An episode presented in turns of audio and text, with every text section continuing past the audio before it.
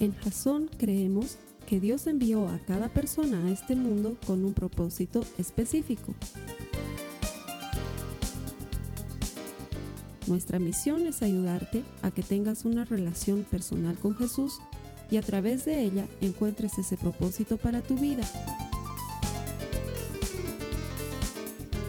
Queremos ayudarte a alcanzar ese propósito. Es nuestra oración que este podcast te ayude a tener visión, a tener jazón.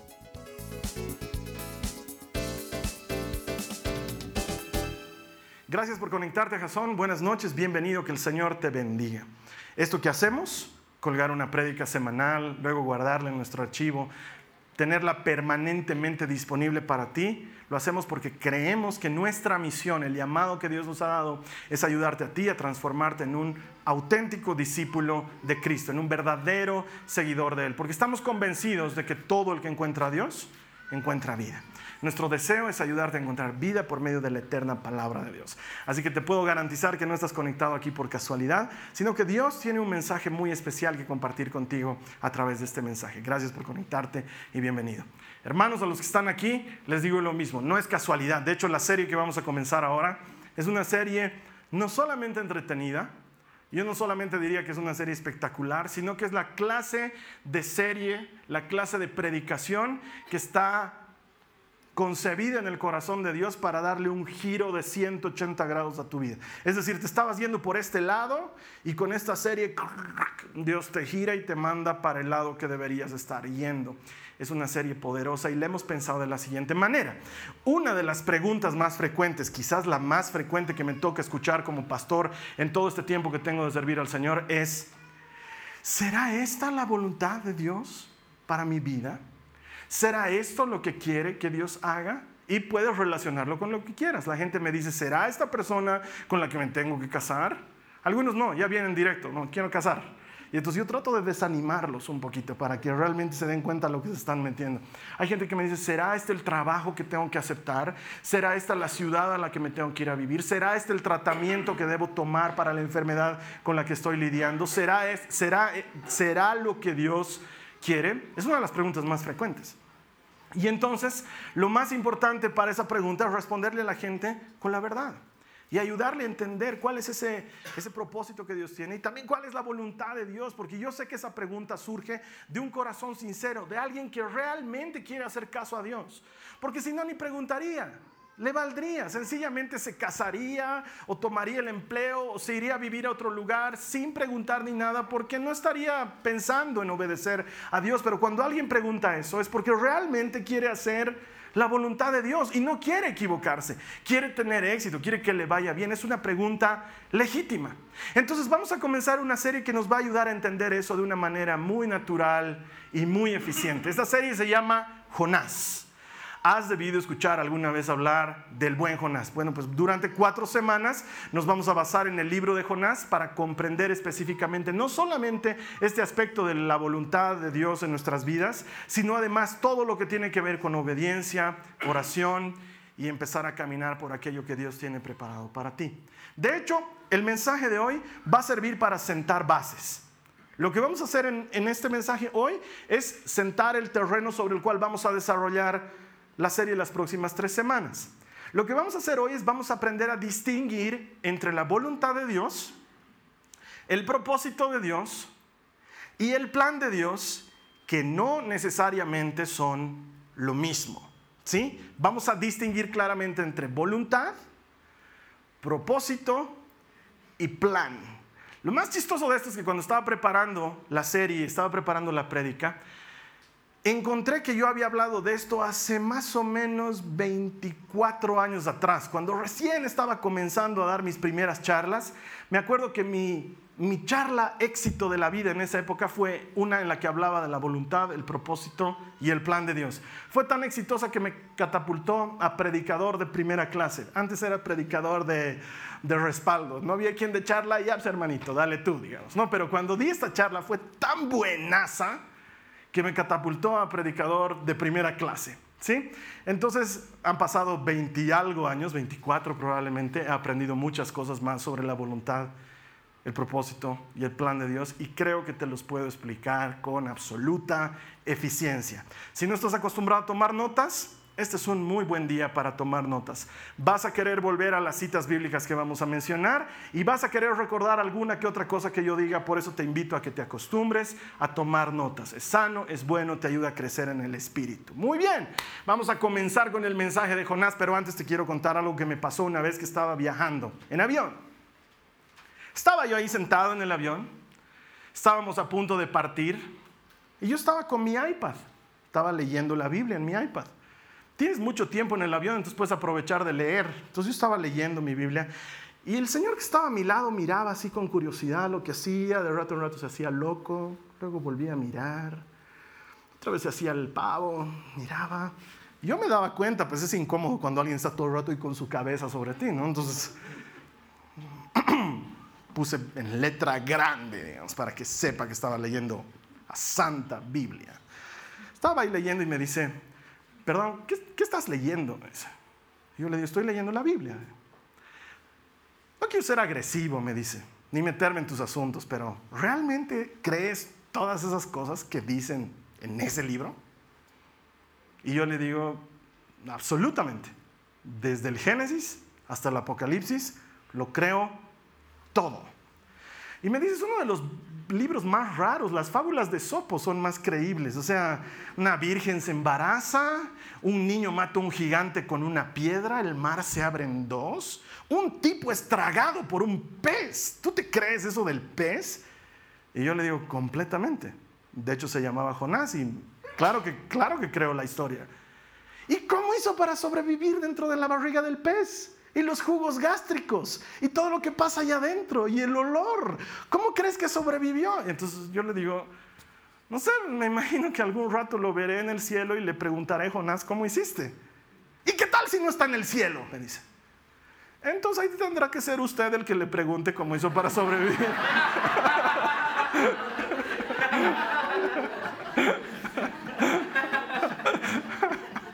Acompáñame a tu Biblia en Mateo en el capítulo 12 el verso 41.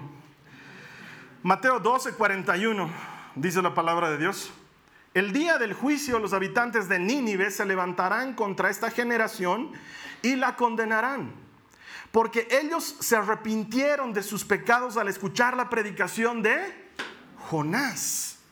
Ahora, alguien superior a Jonás está aquí, pero ustedes se niegan a arrepentirse.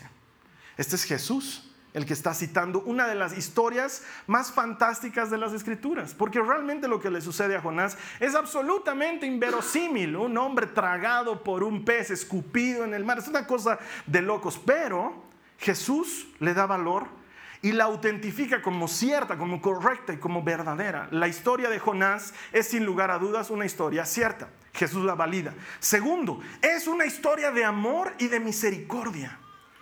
Aquí Jesús le está hablando a la gente y le dice, presten atención. Esta generación va a ser condenada por quienes? Por los de Nínive, los que siglos atrás eran unos pecadores, pero que se convirtieron gracias a la predicación de Jonás. Esta historia nos va a contar algo maravilloso sobre el amor de Dios, sobre el deseo profundo que Él tiene de conquistar a la gente para que se vuelvan a Él y sobre cuán misericordioso es Él cuando la gente se arrepiente de sus pecados. Es una historia cierta, es una historia de amor y lo más importante, te puede a ti ayudar a entender la voluntad de Dios para tu vida. Si entiendes lo que Dios hace con Jonás en él y por medio de él en los ninivitas, puedes entender qué quiere hacer Dios contigo y en tu vida. Es una historia poderosa. Así que vámonos de lleno a Jonás. Acompáñame al capítulo 1 del primer o perdón, al, libro de Jonás, al primer capítulo, al capítulo 1, vamos a leer los tres primeros versículos, por favor. Dice, el Señor le dio el siguiente mensaje a Jonás, hijo de Amitai, levántate y ve a la gran ciudad de Nínive, pronuncia mi juicio contra ella porque he visto lo perversa que es su gente. Entonces Jonás se levantó y se fue en dirección contraria para huir del Señor. Descendió al puerto de Jope, donde encontró un barco que partía para Tarsis. Compró el boleto, subió a bordo y se embarcó rumbo a Tarsis con la esperanza de escapar del Señor. Jonás, necesito que vayas a Nínive. Jonás parecía obediente porque ese mismo instante se pone de pie, hace su mochila y sale de la casa. Y va al barco y dice, por favor, tiene tickets para Tarsis. Tarsis era entonces el fin del mundo, ¿sí? Era el lugar más alejado posible del mundo conocido en esa época. O sea, Jonás estaba yendo al fin del mundo, escapando de Dios. Dios le había dicho, anda por la derecha. Y Jonás fue y dijo, por favor, tiene boletos a la ultra izquierda. Y compró un boleto y se subió al barco y se fue rumbo a Tarsis. Completamente opuesto a lo que Dios quería que él haga. Me hace recuerdo a un compañero de trabajo que tenía hace un tiempo atrás. Vamos a hacer de cuenta que se llamaba Alfredito. ¿Sí? Alfredito era el mensajero de nuestra oficina. Tenía por costumbre hacer las cosas al revés. Entonces nosotros teníamos que encargarle con mucha precisión las cosas, es más, se las mandábamos anotadas porque si no, terminaba haciendo lo que le habíamos dicho que no haga. Bueno, pues resulta que era la época del Mundial anterior, 2014, en Brasil, y nosotros estábamos haciendo con mi agencia de publicidad una activación, un evento, así se llama, en el que íbamos a tener en ciertos restaurantes varios monigotes de los jugadores de fútbol. Iba a estar Cristiano Ronaldo, iba a estar Lionel Messi, iba a estar, no sé, todos esos jugadores importantes en lo que nosotros llamamos unos corpóreos, que has debido ver alguna vez. Son unas figuras tamaño natural de los jugadores, pero que son planas, es un sticker. Íbamos a colgar en las paredes camisetas de los equipos de fútbol, íbamos a colgar poleras y habíamos comprado una réplica original de la Copa FIFA, una de oro así pesadísima, para sortearla entre los participantes. Entonces, cuando teníamos que llevar y armar todo eso, nosotros lo íbamos a llevar primero y lo íbamos a armar al día siguiente. Entonces, le encargamos al Alfredito específicamente, mira Alfredito, vas a llegar y vas a descargar todo y se lo vas a entregar a la señora fulana. Cuidado te encuentres con el gerente, el señor fulano, y le entregues a él las cosas, porque si se las entregas a él, él va a querer armar y no va a funcionar. Tenemos que armar nosotros. Tú le entregas a la señora fulana y ella lo va a guardar en el depósito y al día siguiente nosotros armamos. ¿Has entendido? Sí, jefe, entendido. ¿Qué, tienes que hacer? Llegar y entregarle las cosas a la señora fulana. Nunca entregarle al señor sutano porque él va a armar. Ya, perfecto, entendido. Le, enviamos las cosas, él sube en la camionetita, lleva todo, deja, lo estamos monitoreando. Alfredito, ¿has dejado? Sí, he dejado, jefe. Todo en orden, sí, todo. Ok. Llega a la oficina y le pregunta Alfredito, ¿qué has hecho? Estaba llegando, jefe, estaba llegando y estaba saliendo ahí el gerente, el señor don fulano y ha visto las cosas en la camioneta. Entonces a él le he entregado. Pero justo lo que le había dicho que no haga. Y, ya me ve mi cara, cómo me empiezo a transformar, porque yo cuando me empiezo a enojar... No, no se ríen. Nunca me he enojado con ustedes. No soy yo cuando me enojo. Entonces empecé a enojarme. Y le, ¿Qué has hecho? No, no, jefe, pero vas a ver, mejor hecho, jefe. Le he tenido que dar, pues ha visto jefe, entonces le he dado a él, pero juntos hemos armado, ya está armado todo. Exactamente lo que no tenía que hacer. Ese momento he entendido a Dios y a Adán, ¿no? Todo, puedes comer todo, menos de este árbol. ¿Y de dónde va a comer Adán? De ese árbol. Podías comer todo. Lo que quieras podías comer. No, tienes que ir a hacer exactamente lo que no tienes que hacer. En ese punto está Jonás. Y quizás sientes que en ese punto estás tú. Muchos de nosotros tenemos esa sensación de que de alguna manera nos hemos desviado de aquello que Dios quería para nosotros. Y ahora lo vamos a distinguir. Voluntad, propósito y plan de Dios son cosas distintas. ¿Sí? Una vez más. Voluntad, propósito y plan son cosas distintas. Primero vámonos a la voluntad de Dios. Acompáñame a Efesios en el capítulo 1, el verso 11. Efesios 1, 11. En Cristo también fuimos hechos herederos, pues fuimos predestinados según el plan de aquel que hace todas las cosas conforme al designio de qué? De su voluntad. Voluntad. Hay tres maneras en las que podemos entender la voluntad de Dios. Primero, la voluntad de Dios es su deseo soberano e inmutable. Ten claro esto. Cuando algo es voluntad de Dios, va a ocurrir pase lo que pase, venga lo que venga, y cualquiera que intente ir en contra de la voluntad de Dios se va a dar contra una pared y nunca va a poder tumbarla, porque cuando Dios quiere algo, lo consigue su voluntad soberana e inmutable, su deseo soberano e inmutable. Te pongo ejemplos simples para que me entiendas. Dios ha determinado que el sol salga todas las mañanas y se oculte todas las tardes y a quien le pese, que le pese. Eso va a seguir sucediendo siempre. Es su voluntad. Es su voluntad que tú y yo tengamos 24 horas. No tenemos más. El que está sentado a tu lado tiene las mismas 24 horas. Y a algunos les alcanza y a otros les falta. Para todos es lo mismo. Dios ha determinado que así sea. Es su soberana voluntad. Dios ha determinado, por ejemplo, que el hombre muera. No hay nada que podamos hacer para escaparle a eso.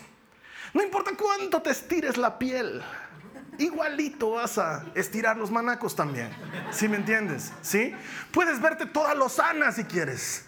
Desde aquí si quieres. Pues, igualito, cuando llegue el momento, llegará.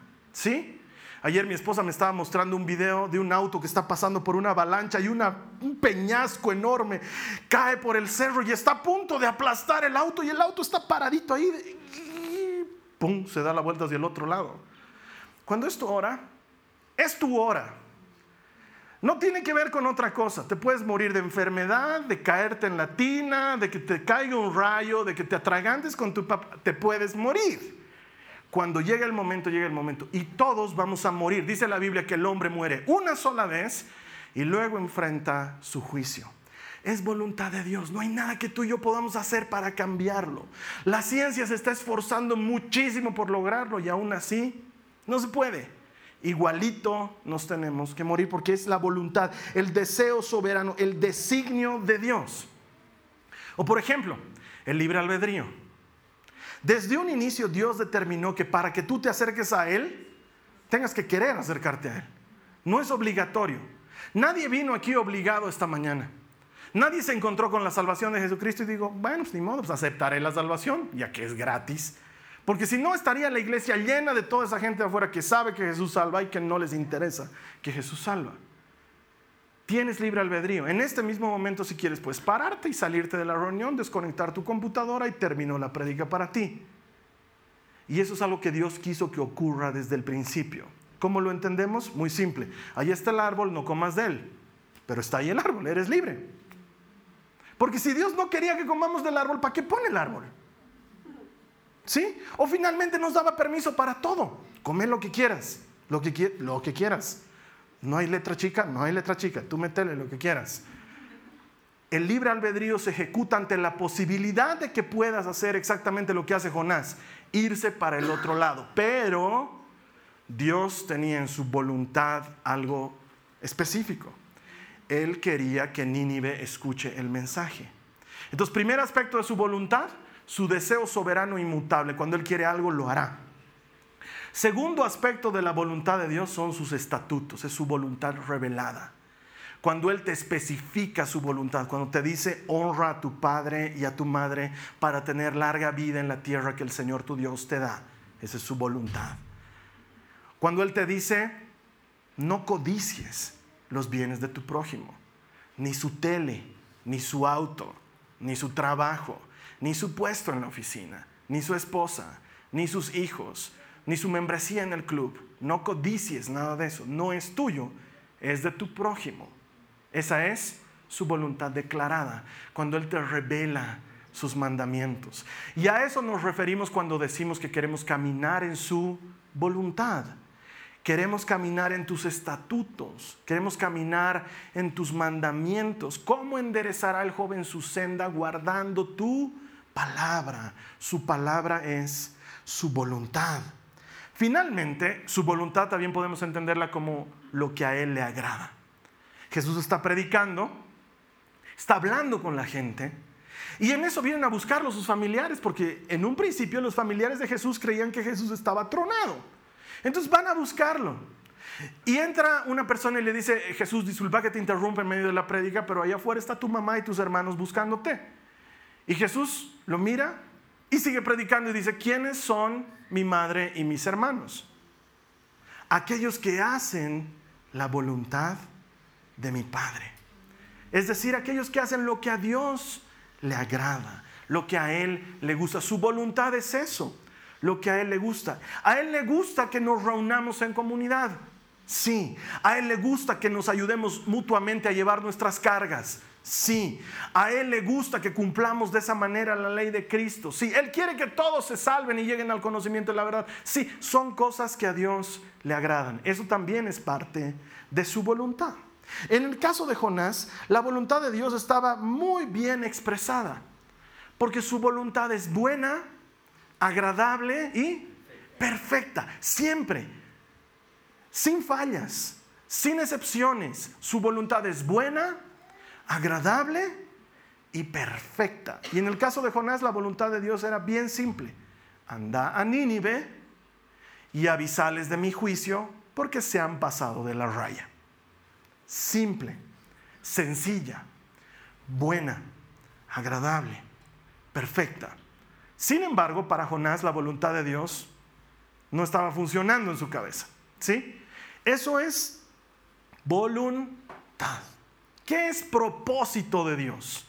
El propósito de Dios es algo más específico. Mira lo que dice la Biblia en el Salmo 139, en el versículo 16.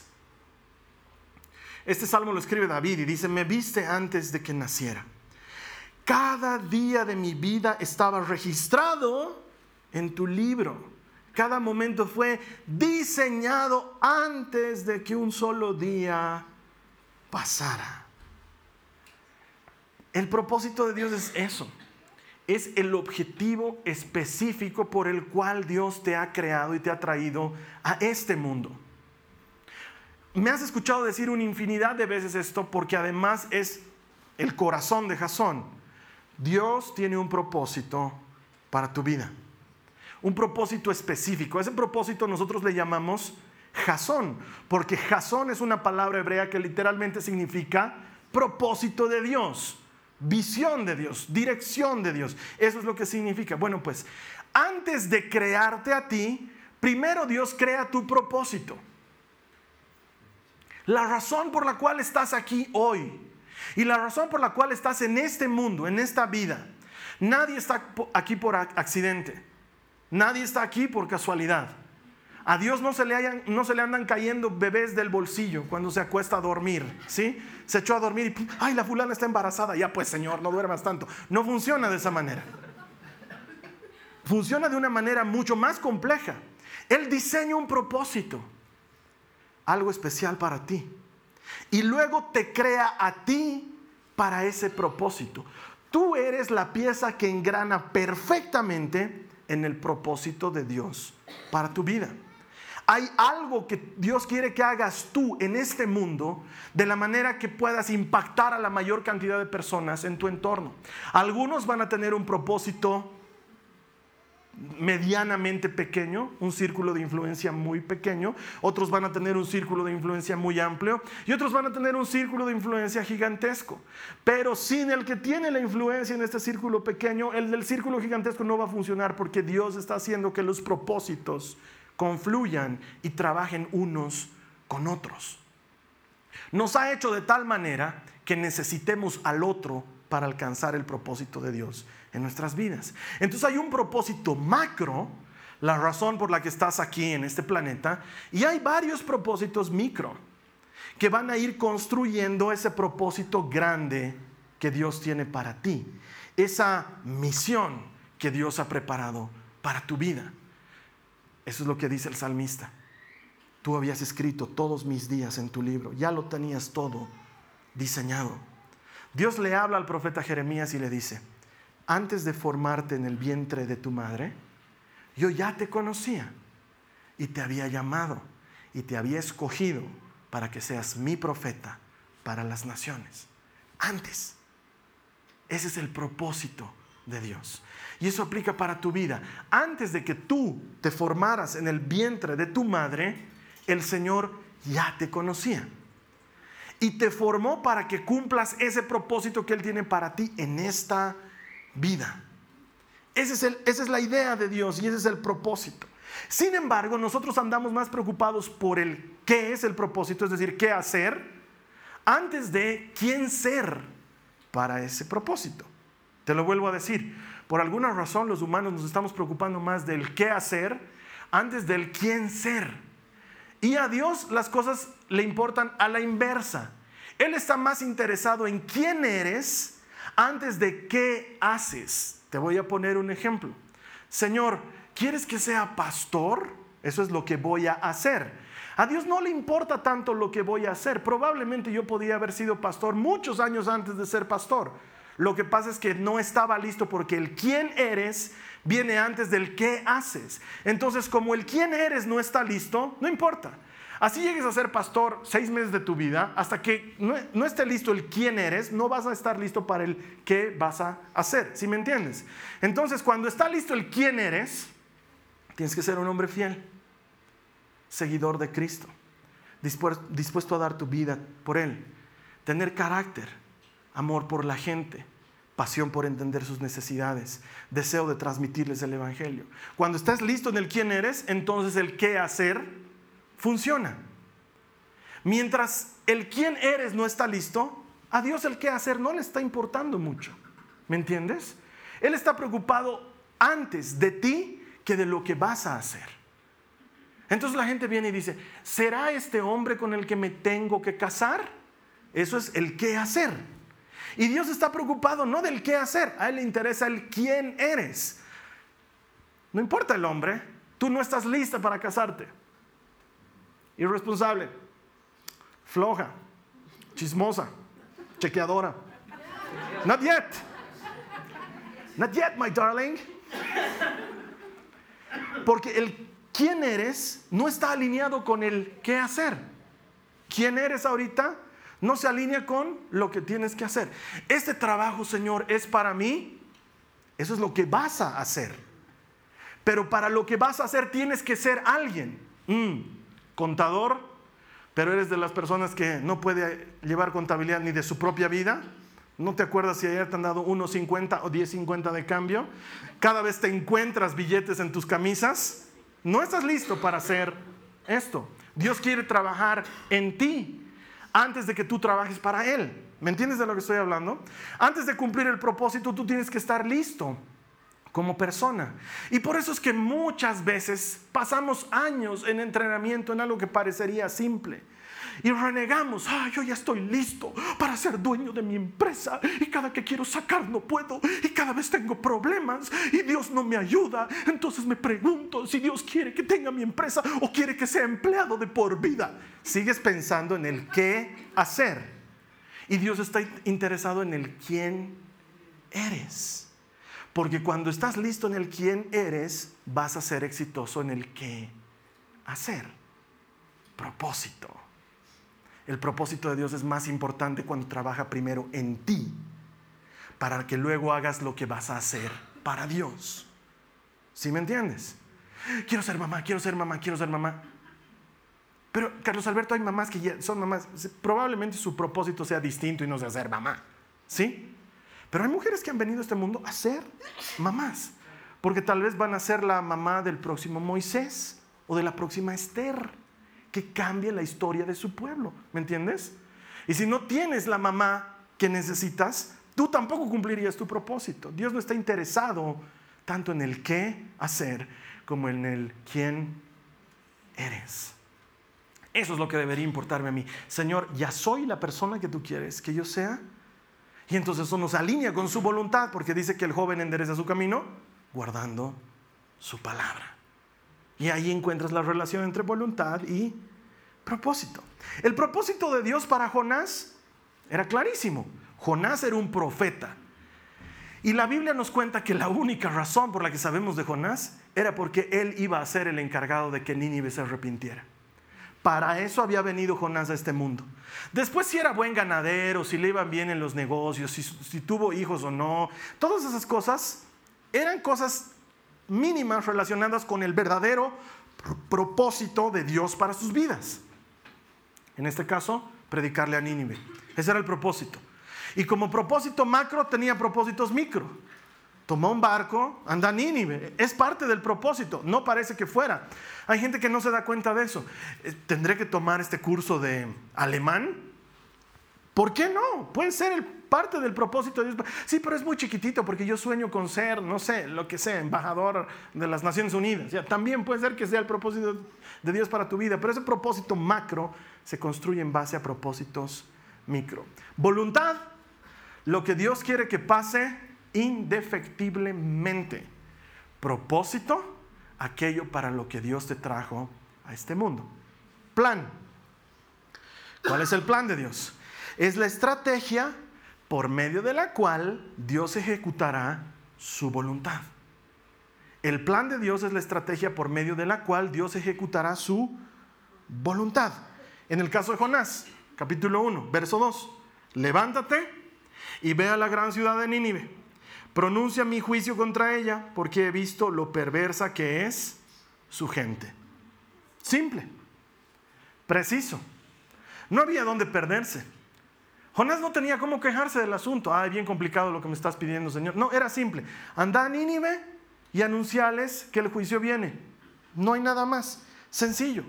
El problema es que nosotros complicamos el plan de Dios. Y ahí es cuando solemos salirnos del plan. El plan es la estrategia por medio de la cual Dios conseguirá su voluntad. Muchas veces tú y yo nos salimos de ese plan. La Carla y yo recién nos habíamos casado y nos fuimos de luna de miel a los Estados Unidos. Yo ya había ido a Disney, entonces yo quería llevarla a ella conmigo a Disney. Ella también ya había ido de chiquita, entonces queríamos compartir eso, ¿sí? Cuando llegamos, buen marido, protector, estrenitos, me dijo, amor, tú tranquila, vamos a alquilar un auto y vas a ver aquí todo es fácil, todo está señalizado, no hay manera de equivocarse. Es toda una maravilla. Y llegamos y el cubano que nos iba a alquilar el auto de entrada trató, nos vio cara de nuevitos y cara de estos no saben. Oye chico, que tú piensas que tú puedes manejar aquí tranquilo, que no es así como tú piensas, porque si no agarras el liability, te chocan por atrás y luego tienes un juicio y te van a sacar un millón de dólares fácil. Tu esposa se queda acá, tú te tienes que ir a Bolivia a traer el dinero. No funciona de esa manera. Yo te digo, tenés que agarrar el liability. ¿O qué tú piensas? Nosotros no... Estábamos ahí en medio de what? ¿Qué es el liability? Entonces nos empezó a encachufar una serie de cosas y cada cosa que te encachufaba era 300 dólares más, 200 dólares más por día. Así, ¿no? Entonces hacía una cuenta. Y entonces al final me dice, eh, eh, tú vas a tu vas a tu GPS. Te estoy hablando de hace muchos años atrás, estoy casi 26 años casado con la Carla, entonces, ¿GP what? ¿No? O sea, ¿qué es el GPS? GPS es un aparato que tú lo pones ahí en el, en, el, en el, coche y que te dice por dónde tienes que ir. Y no, es que yo quiero ir por donde yo quiera ir, por eso. ¿Y cuánto cuesta eso del GPS? Te sale como 123, pero te lo dejo a 122 dólares al día más impuestos, más tasa. Era más. Y yo la miro a la cara y le digo, no se necesita. Aquí uno, todo está señalizado, son inventos. No, gracias, no quiero GPS, le digo, ¿no? Ok, firmamos, sacamos el auto, empezamos a manejar y la cara me dice, ¿seguro que te ubicas, Carlos Alberto? Amor, pues es la cosa más fácil del mundo, solo tienes que seguir 80 flechas. Tienes que seguir la flecha. Y de pronto un guardia nos hace así, nos hace así. Entonces empiezo yo a girar por ese lado y me dice la Cali, ¿qué estás haciendo? Pero me están diciendo que doble. A ver, amor, tranquila, yo estoy manejando. Y empezamos a doblar unos conos cuando de repente aparezco en un estacionamiento de taxis. Cientos de taxis parqueados en el lugar. Y la Carly me dice, ¿En serio hay que salir por aquí? Tranquila, amor. ¿Por dónde crees que salen los taxis? Cuando de pronto empiezan a aparecer unos taxistas enormes, enormes, así. ¿Has visto Moana? Si no has visto, busca Maui. Toditos eran como Maui, eran así, enormes.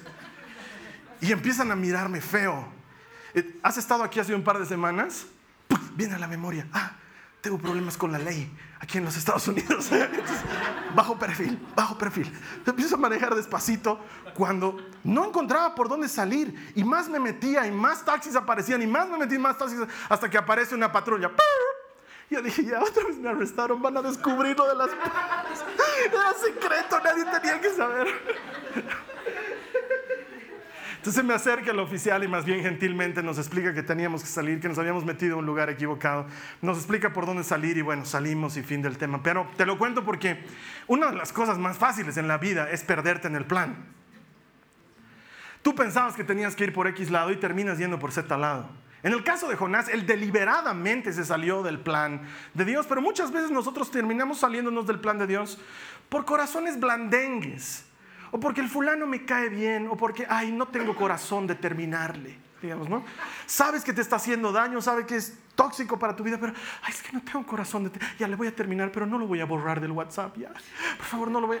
Y por una soncerita, te desvías del plan de Dios. Y después de un tiempo te encuentras haciendo cosas que no querías hacer, viviendo en un lugar que no querías vivir, con deudas que no querías tener, y tienes esa sensación de en qué momento me salí del plan de Dios. Y ahí podemos entender claramente, la voluntad había sido una cosa, el propósito había sido otra y el plan de Dios otro. La buena noticia es que Dios siempre tiene un plan B. De hecho, el mensaje de hoy se llama plan B. ¿Por qué? Porque cuando a Dios se le ha ocurrido que va a hacer algo, lo va a hacer. La voluntad de Dios no se puede escapar. Y si Él quiere hacer algo, lo va a hacer. Entonces, si a ti te ha pasado que te has salido del plan de Dios, te tengo noticias. No hay manera de que escapes de su voluntad. Puedes haberte salido del plan de Dios, pero de su voluntad, de su voluntad nadie escapa. Mira lo que dice el mismo salmista Pasos más adelante, versos más adelante, en el Salmo 139, los versos 7 al 12. Dice, jamás podría escaparme de tu espíritu. Jamás podría huir de tu presencia. Si subo al cielo, allí estás tú. Si desciendo a la tumba, allí estás tú. Si cabalgo sobre las alturas de las alas de la mañana, si habito junto a los océanos más lejanos, aún allí me guiará tu mano y me sostendrá tu fuerza. Podría pedirle a la oscuridad que me ocultara y a la luz que me rodea que se convirtiera en noche, pero ni siquiera en la oscuridad puedo esconderme de ti. Para ti la noche es tan brillante como el día. La oscuridad y la luz son lo mismo para ti. La voluntad de Dios era que Nínive escuche el mensaje. Y Jonás está yendo a otro lado. Entonces Dios dice, ni modo, plan B plan que él ya tenía listo. No es que no tenía listo, no es que dice, ¿y ahora qué hago? Me amadrugaste, tipo se está yendo a Tarsis. Él la tenía claro. Ya tenía Moby Dick esperando ahí. Moby, cuando yo diga ya, tú vas y te lo tragas. Porque este se va a querer ir a Tarsis. Lo conozco. Dios sabe todas esas cosas. Es soberano y su voluntad escapa a nuestra comprensión. Y hay un plan B pero su plan B siempre está lleno de amor. Ahora quiero decirte, muchas veces ese amor es oscuro. Muchas veces ese amor huele a barriga de pez. Y su objetivo es volverte a traer al plan A. Porque habemos algunos de nosotros que con plan A no entendemos y necesitamos plan B para ponernos en línea. Porque Dios no está tan interesado en lo que vas a hacer, sino en quién eres. Eso es lo que le importa. ¿Quién eres antes de lo que vas a hacer? Y entonces Dios ejecuta su plan B. Este salmo que acabamos de leer me hace recuerdo, ¿no te hace recuerdo a Box Bunny ¿No veías los dibujos animados de Bugs Bunny? Él quería escapar de Elmer, ¿te acuerdas? Elmer Gruñón le llamábamos en español. Y él quería escapar, entonces se metía a una puerta y ahí estaba Elmer con su escopeta. Se metía debajo de la tierra y ahí estaba Elmer con su escopeta.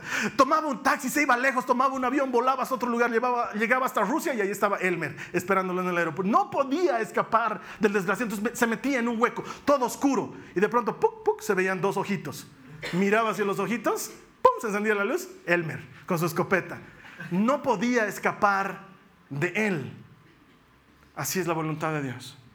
No vas a poder escapar de ella. Y si es necesario, Él va a tener que ejecutar un plan B.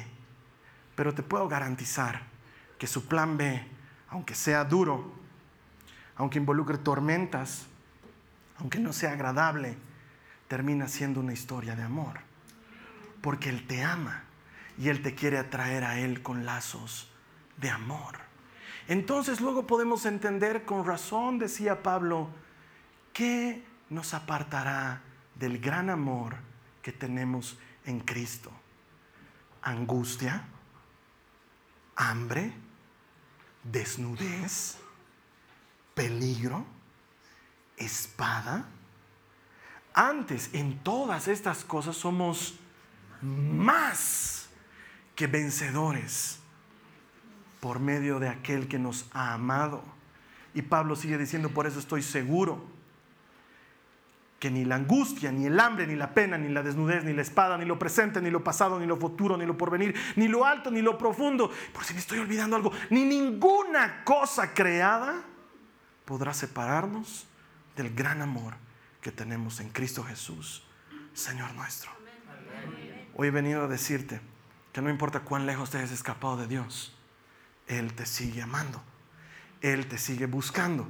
Él está yendo tras de ti este mensaje no es casualidad. Tú decías, no, yo creo que Dios ya no conmigo, no, yo creo que debe estar enojado. No, Dios sigue ahí, pero entonces, ¿por qué estoy pasándola tan difícil? No sé, pregúntale a Jonás lo que se siente estar dentro de la barriga de un pez. Probablemente nos hemos salido del plan A, pero Dios, con lazos de amor o a chicotazo, como funcione, te va a traer de nuevo a su lado. ¿Por qué? Porque cuando Dios se le ha metido algo entre ojo y ojo, Él lo va a conseguir. Su voluntad es buena, es agradable, es perfecta y si Él ha decidido llegar a tu vida, va a llegar a tu vida y no te vas a poder escapar de Él. No hay cómo escapemos del amor de Dios. No hay cómo escapemos del amor de Dios. Quizás me digas, no, ya es tarde para mí, Carlos Alberto. Yo estaba en el plan de Dios hace cinco años, ahora son muchos años que me he alejado de Él. ¿Y tú qué crees? ¿Que Dios está todo despeinado y demacrado, sufriendo y diciendo, hay cinco años que se ha ido de mí? Ni por si acaso, porque Él tiene listo, aunque sea el plan J, para ejecutarlo. Él no tiene ningún problema. Si te le has metido entre ceja y ceja a Dios, Él te va a traer a Él. Y lo que Él quiere hacer, se hace. El buen Jonás lo va a aprender de una manera extraña. La siguiente semana vamos a seguir entrando en la vida de Jonás. Te he adelantado algunas cosas. Ya sabes gran parte de la historia. Un pez se lo traga. Pero luego de eso Jonás entiende que de la voluntad de Dios no se puede escapar. Mi objetivo hoy día era solamente ese. Que entiendas la diferencia entre la voluntad, el propósito y el plan de Dios. Y que salgas de aquí con la esperanza de que no importa lo que haya pasado en tu vida, Dios te sigue teniendo en sus planes. Él no desecha a nadie. Él no está en el negocio de despedir, está en el negocio de contratar. Él no está en el negocio de sacar fuera, Él está en el negocio de meter dentro. Y tú piensas que has quedado por fuera, pero Dios dice, no, aún no he terminado contigo, te voy a perseguir hasta el fin del mundo, tú vas a ser mío. No importa dónde quieras escaparte, puedes mirar sobre tu hombro, Dios te sigue las pisadas, sigues en el plan y Él te va a alcanzar. Mi consejo es, deja de escapar. Deja de huir de Dios. ¿Qué haces comprando un pasaje para irte al fin del mundo? Deja que Él te alcance. Su plan siempre es bueno. Su voluntad siempre es agradable. Su propósito siempre es perfecto. Cuando Él te alcance, vas a entender por qué estabas pasando todo lo que has estado pasando hasta llegar a Él. Te invito a que cierres tus ojos. Vamos a orar un minuto. Señor, hemos entendido que tu voluntad es imposible de vencer. Muchos de nosotros hemos estado tratando de pelear en contra de tu voluntad, queriendo hacer pulsetas contigo cuando es imposible ganarte. Pero tu voluntad es buena, es agradable, es perfecta. Señor, queremos conocer el propósito que tienes para nuestras vidas, ese jazón por el que estamos aquí, ese motivo que nos ha traído a este mundo. Y entonces, Señor, alinearnos en ese plan que nos llevará a completar tu voluntad para nosotros. Mi hermana, mi hermano, así con los ojos cerrados, probablemente tú sientes que has estado peleando contra la voluntad de Dios. O quizás eres de los que sin darse cuenta, o tal vez a propósito, fueron en un rumbo completamente distinto y te saliste del plan de Dios. Tal vez tu mayor preocupación no ha sido quién debes llegar a ser, sino qué debes hacer. Y entonces tenemos que realinear nuestro corazón. Si ese es tu caso, yo te voy a pedir que con ojos cerrados, pero con voz audible, repitas esta oración después de mí. Le digas al Señor, perdón Señor, por haber estado escapando de ti, revelándome a tu voluntad, haciendo mis propios planes, dándote las instrucciones de cómo debes obrar en mi vida. Quiero alinearme contigo. Y en lugar de preocuparme por lo que debo hacer, quiero involucrarme en quién quieres que sea yo, en lo que quieres hacer en mí, en tu obra en mí. Señor Jesús, hoy escojo dejar de escapar y me rindo a ti, a tu voluntad, que es buena, agradable y perfecta. Haz conmigo lo que quieras tú, en el nombre de Jesús. Amén. Amén. Dios toma muy en serio estas oraciones, pero quiero decirte que como un disclaimer, eh, igualito, si, te, si, si Dios tiene algo para ti, puedes irte de la iglesia, hermano. No me preocupa. Puedes desconectarte años si quieres. Puedes volverte satanista si quieres. Dios te va a perseguir y te va a encontrar. No hay manera de escapar de Dios. Y cuando Él tiene su voluntad en ti, no hay cómo le escapes. Así que puedo garantizarte esto. Vas a perder tu tiempo escapando de Él. Déjate encontrar. Haz un alto y dile, Señor, aquí estoy. Qué tonto de haber estado escapando de ti. La siguiente semana vamos a seguir con Jonás. Vamos a ir un poco más profundo, literalmente un poco más profundo. Y vamos a dejar que el Señor nos hable a través de su palabra. En tanto tú y yo nos volvemos a encontrar, ¿qué tal si me haces este gran servicio? Compartile esto a otras personas, que otros puedan ver este mensaje. Y así tú y yo juntos vamos a ayudar a otros a desarrollar una relación personal con Jesús. Vamos a transformar gente en auténticos seguidores de Cristo porque estamos convencidos de que todo el que encuentra a Dios encuentra vida. Esta ha sido una producción de Jason Cristianos con propósito. Para mayor información sobre nuestra iglesia o sobre el propósito de Dios para tu vida, visita nuestro sitio web www.jason.info. Allí encontrarás muchos recursos para animarte en tu relación con Dios, enseñanzas, nuestro blog, prédicas y mucho más. Te lo deletreamos www.jazon.info. También puedes visitarnos en nuestro sitio en Facebook www.facebook.com barra jason.info. Que Dios te bendiga abundantemente. Muchas gracias.